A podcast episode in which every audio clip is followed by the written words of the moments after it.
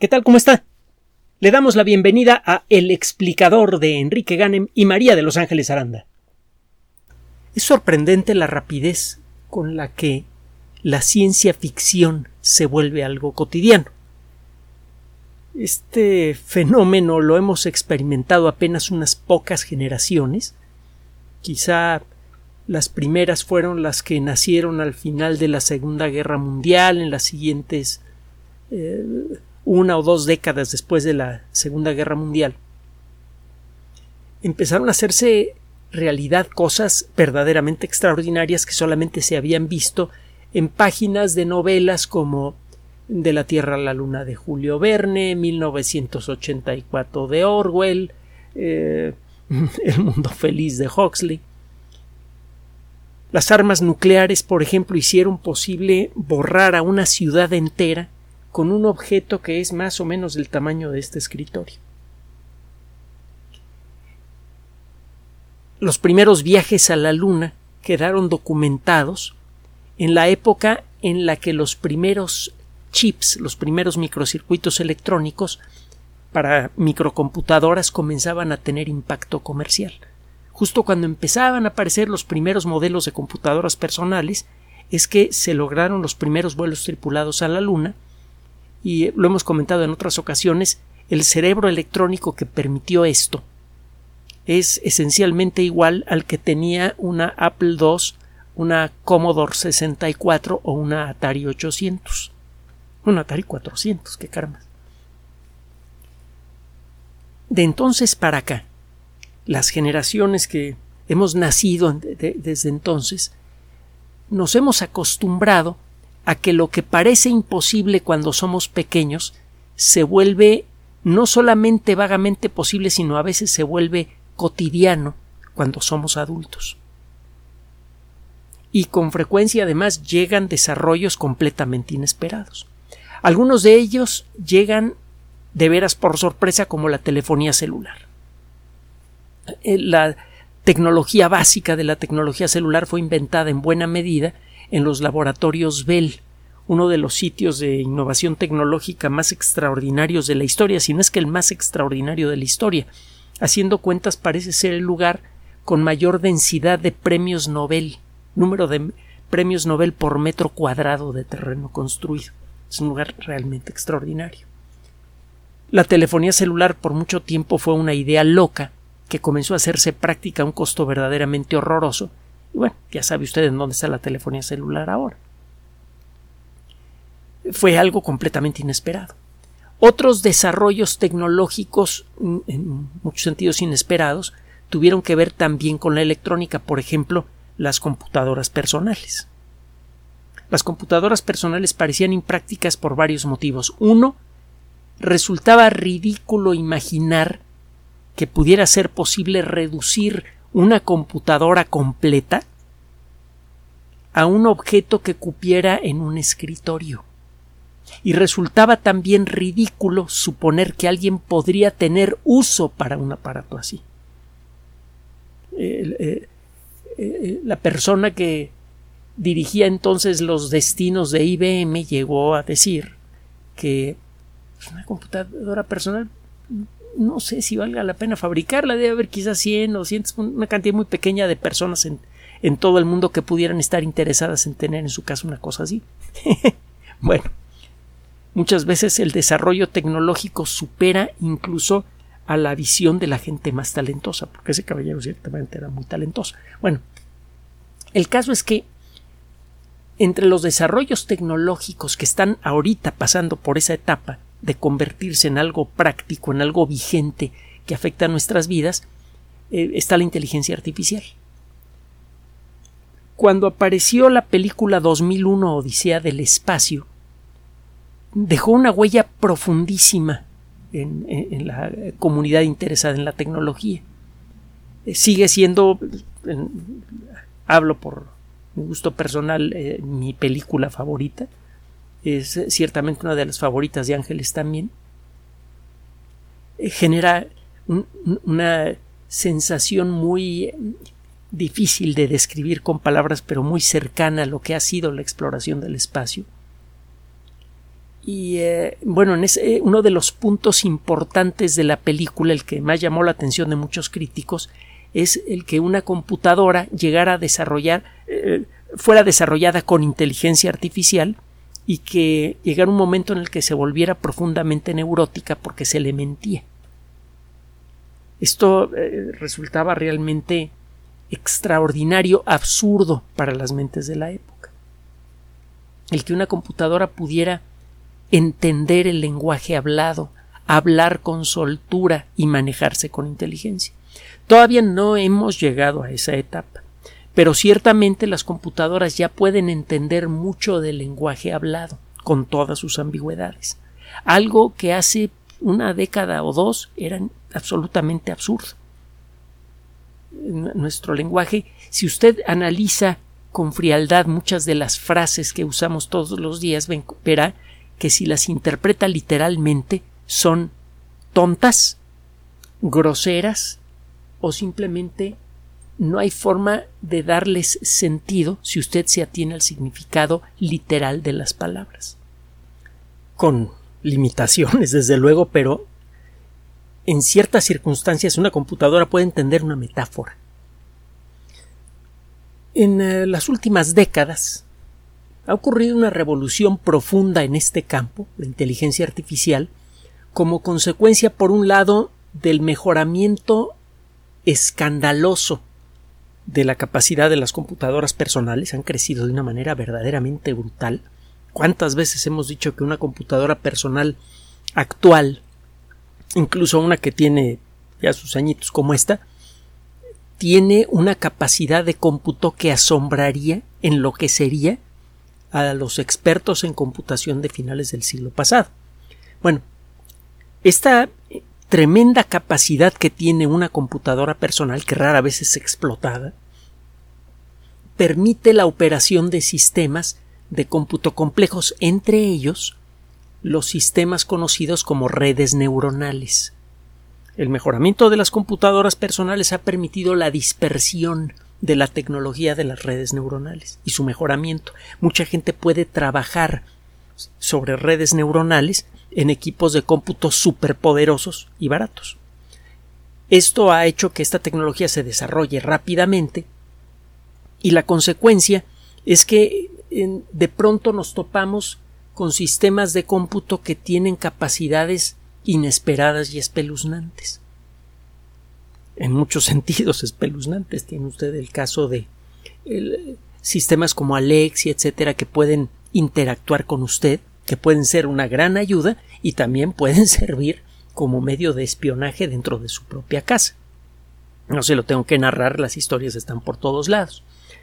Eh, tiene usted el caso de los sistemas de cómputo que hemos descrito en otras ocasiones, que pueden examinar un contrato y detectar con mayor precisión los defectos y debilidades del contrato que un abogado promedio, que un abogado joven promedio. Es el tipo de chamba que en, muchos bufetes en los Estados Unidos le encargan a un eh, joven ya titulado pero que acaba de entrar a trabajar. Las computadoras ya pueden hacer eso mejor en la mayoría de los casos. Y bueno, ejemplos hay muchos. Algunos los hemos presentado a lo largo de, de, los años en este y en otros espacios anteriores. El caso es que estos sistemas han mejorado tanto que ya dejaron de ser algo llamativo, una nota divertida al final de los uh, noticiarios para entrar en las noticias de primera plana. No le tengo que narrar eh, afortunadamente lo que sucedió recientemente en una escuela primaria en los Estados Unidos. Fue algo verdaderamente espantoso. Y eh, usted probablemente, si ha seguido las noticias, sabrá que mucha gente está incómoda por la lentitud de la respuesta policial, que puede ser entendida desde un punto de vista estratégico, pero no desde el punto de vista humano. el responsable por, por estos terribles hechos tuvo más de una hora para hacer sus cosas mientras eh, la policía preparaba el asalto al, a la escuela. Y como consecuencia de esto se han hecho toda clase de propuestas, algunas de ellas verdaderamente grotescas, como que los maestros lleven armas de fuego en los salones de clase de, primaria. bueno, eh, no se necesita. Eh, eh, se necesita tener un poco de inteligencia artificial o no para darse cuenta que eso es completamente absurdo. Pero bueno, hay otras propuestas que eh, hay que tomarse bastante más en serio. Usted seguramente ha oído hablar de estos dispositivos que parecen pistolas que disparan unos dardos que por medio de una conexión eléctrica producen una descarga muy fuerte que paraliza a un agresor. Correctamente utilizados estos dispositivos pueden paralizar a un agresor sin lastimarlo. Estos dispositivos eh, realmente han ayudado a salvar vidas porque han permitido en algunos casos a controlar a personas violentas con armas en la mano sin necesidad de, utilizar armas letales. El problema es que, bueno, como cualquier otra cosa, esta tecnología tiene sus limitaciones y cuando se le usa de la manera equivocada se producen tragedias. La empresa responsable por estos productos, que se llama Axon, eh, eh, ha tenido que enfrentar demandas como consecuencia de algunos accidentes que han ocurrido utilizando sus, eh, sus productos. pero esa no es la historia que le queremos narrar. El caso es que esta empresa mm, propuso desarrollar un robot volador, un dron, como ahora se les dice incorrectamente, cuando menos en castellano, desarrollar un dron que sea capaz de localizar a un, blanco y dispararle dardos eléctricos que lo paralicen.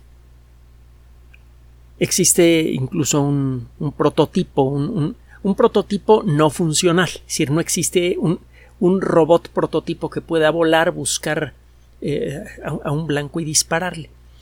Pero la tecnología ciertamente existe.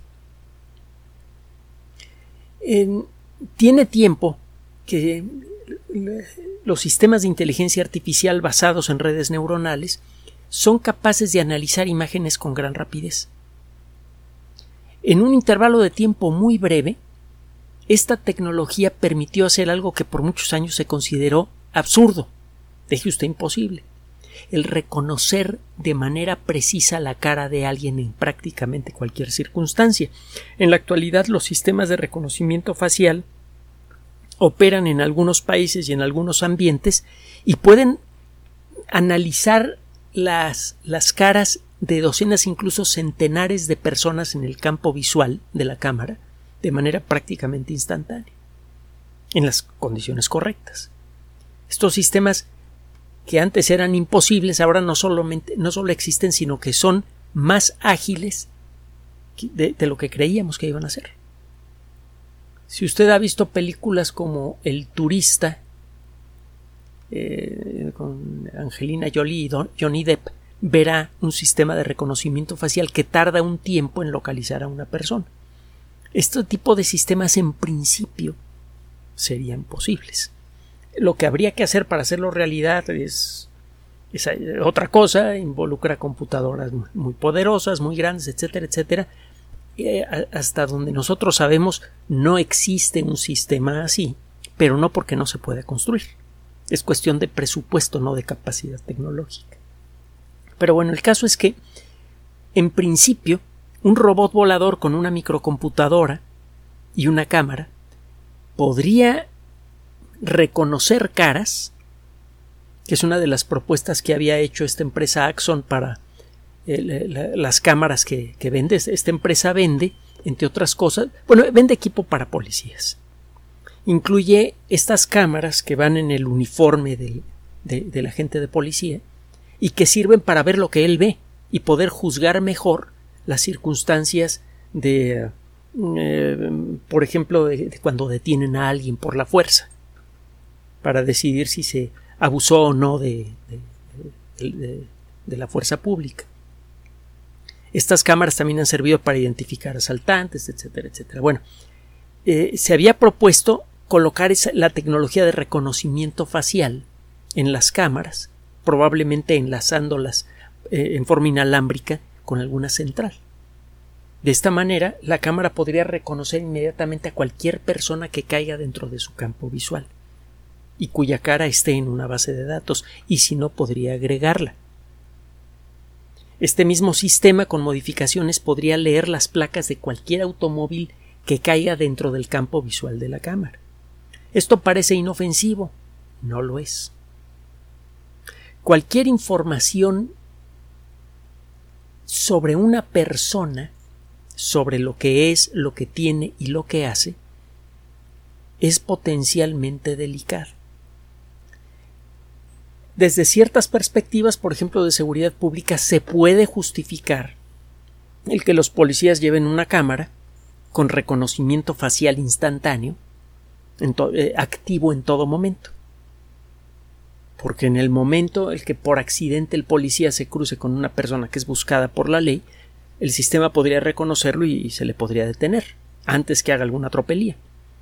Pero lo cierto es que toda esa información podría ir a parar a una gran base de datos y si usted se pone a ver los terribles eventos que han ocurrido en Latinoamérica a lo largo de décadas, con más de 300 golpes de Estado que en muchas ocasiones fueron activamente financiados desde otros países, si usted se pone a ver el tipo de gobiernos que llegaron a tener prácticamente todos los países latinoamericanos en algún momento de su historia, eh, se dará cuenta que un sistema así sería algo verdaderamente eh, eh, mefistofélico.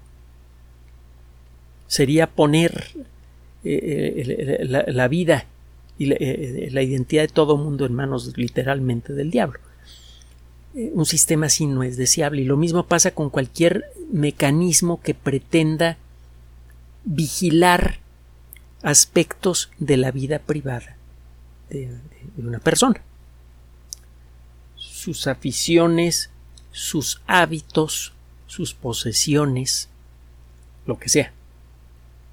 nunca, nunca es, la información es poder y cualquier entidad que por el motivo que sea concentre mucha información concentra demasiado poder.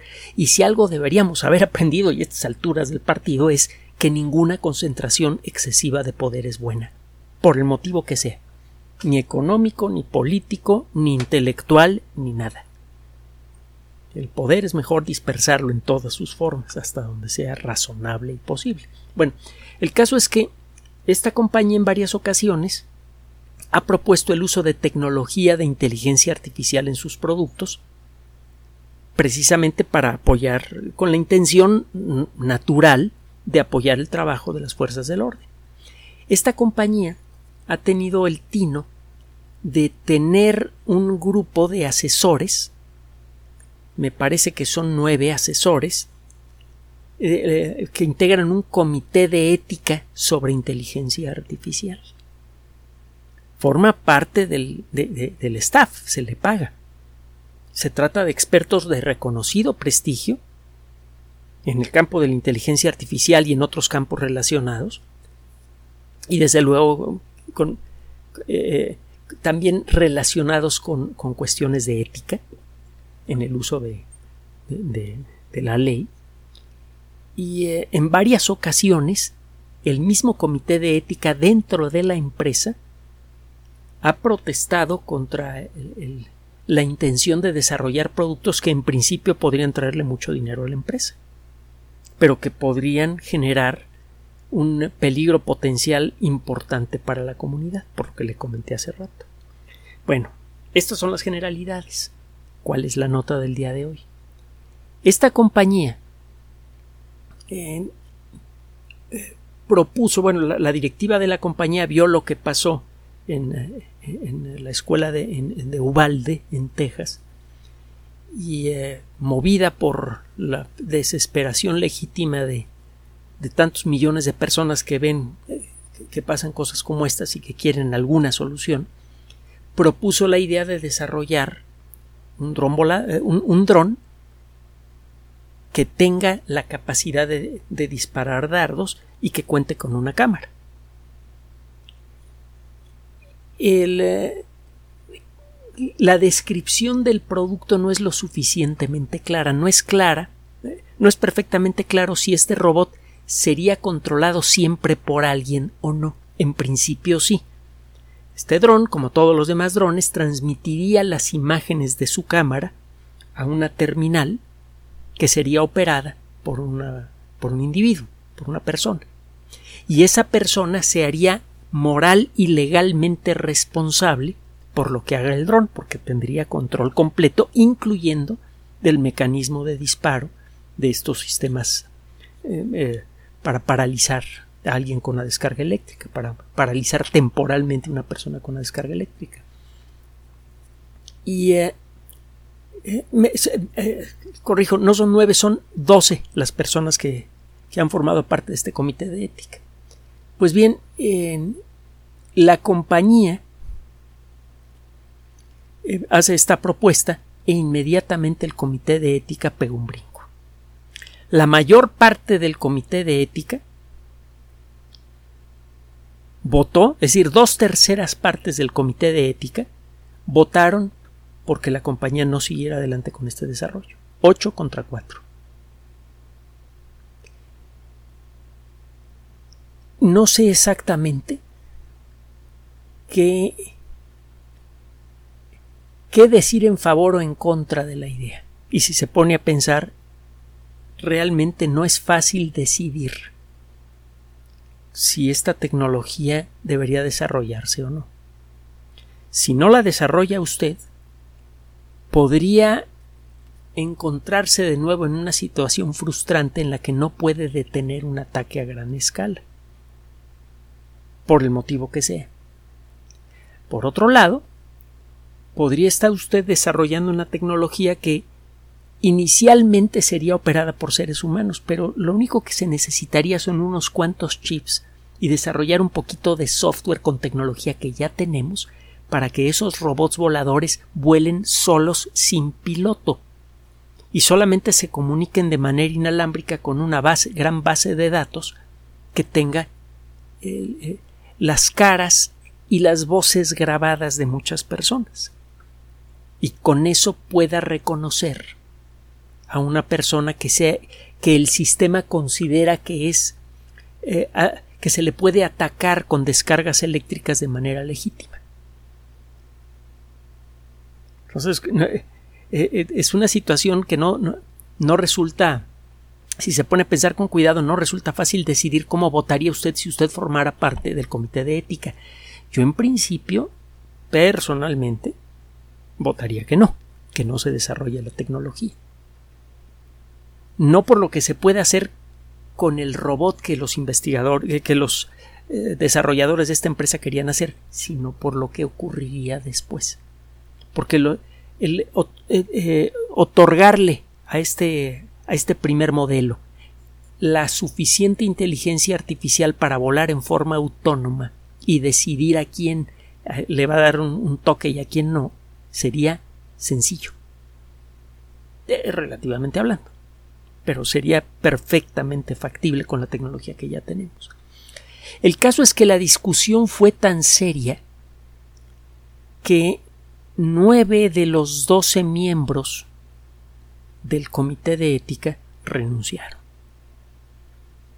Renunciaron y lo, además lo hicieron público.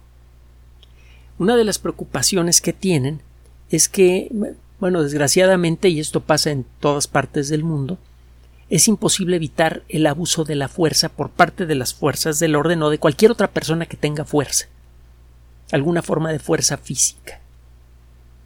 Si, algo eh, sabemos es que cualquier concentración de fuerza en cualquiera de sus formas invita al abuso. Y eh, una de las cosas que imaginaron los, algunos de los miembros eh, del comité de ética es que este robot que da toques podría ser utilizado con frecuencia contra comunidades que viven en barrios deprimidos en los Estados Unidos, a donde la policía muchas veces no quiere entrar o entra con mucho cuidado. Entonces empezaríamos a tener un escenario de ciencia ficción verdaderamente feo, en el que la gente que vive en una situación económica difícil, además de tener que enfrentar esa situación y enfrentar el racismo y todos los demás problemas que es claro que existen allí, aquí en México y en muchos otros lugares, además de eso, tendrían que enfrentar a la tecnología de punta que se utiliza para controlarlo. Sería verdaderamente, fundamentalmente indecente utilizar la mejor tecnología para mantener a raya a la gente más maltratada por el sistema. No se me olvida la, frase de Einstein, que hemos citado en muchísimas ocasiones, eh, que aparece en este ensayo que se llama Mi perspectiva del mundo, en inglés The World as I See It, que es como ha sido presentada con más frecuencia en todas partes del mundo. Dice que las diferencias sociales son todas injustas y que a final de cuentas se basan en la fuerza y eh, sería de veras de película de ciencia ficción, de película eh, eh, antiutópica de ciencia ficción, que a la gente más desfavorecida se le controle, se le mantenga a raya con robots voladores, con la mejor tecnología. Es un poco lo que pasa en esta película de ciencia ficción donde sale Matt Damon y Jodie Foster Elysium estas discusiones entonces ya llegaron a un punto a un punto práctico. Ya existe la tecnología para generar máquinas automáticas que vuelan por cuenta propia, que reconocen activamente a una persona por bueno que sea su disfraz y le pueden disparar con algo. Ese algo podría ser inicialmente un arpón que incluye las conexiones necesarias para dar una descarga eléctrica, pero podría ser otra cosa. La tecnología allí está. Si usted empieza a sumar esos elementos, se dará cuenta que el crear una antiutopía, un poco al estilo de 1984, una antiutopía orwelliana, pero con características que ni siquiera Orwell imaginó, porque ni siquiera él pensó en la posibilidad de robots voladores que pudieran eh, por miles eh, pudieran vigilar continuamente a la gente en la calle y en caso necesario tomar acción contra ellos, esa tecnología la estaríamos construyendo y poniendo en manos de personas que inicialmente quizá querrían utilizarla bien, pero no sabemos qué podría venir a futuro. El desarrollo de la inteligencia artificial ya no es nada más anecdótico ya es algo práctico, ya es algo que involucra a la estructura de nuestra sociedad y es una tecnología que podría ayudarnos a sacar a tantos miles de millones de personas de la pobreza tanto económica como intelectual y espiritual. La inteligencia artificial podría ser un gran aliado para la educación, para mm, la nivelación social en el mejor sentido, Mucha gente imagina que para nivelar a la sociedad hay que bajar a los de arriba, más bien hay que subir a los de abajo. Y eso se podría conseguir utilizando virtuosamente a la inteligencia artificial, pero tiene el otro uso. Ya estamos en la época en la que es urgente que la colectividad entienda cuál es el alcance de la tecnología que tenemos en nuestras manos para que sea la colectividad la que decida cómo se debe utilizar. Está pasando con la inteligencia artificial, ya es posible editar genomas de personas adultas. No es necesario para conseguir ediciones genéticas que quiten eh, la posibilidad de ciertas enfermedades o mejoren ciertas características, no siempre, no, es necesario hacerlo en, eh, eh, en, en, óvulos y espermatozoides, se puede hacer ya en adultos con limitaciones, pero ya se puede. Podemos entonces hacer edición genética, podemos arrear asteroides y ponerlos en órbita de la Luna para explotar sus contenidos.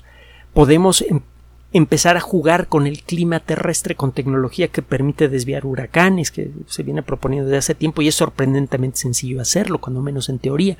Si tenemos un poder tecnológico enorme, la cuestión es que ese poder en este momento está en manos de una colectividad principalmente ciega y eso es mucho, muy peligroso.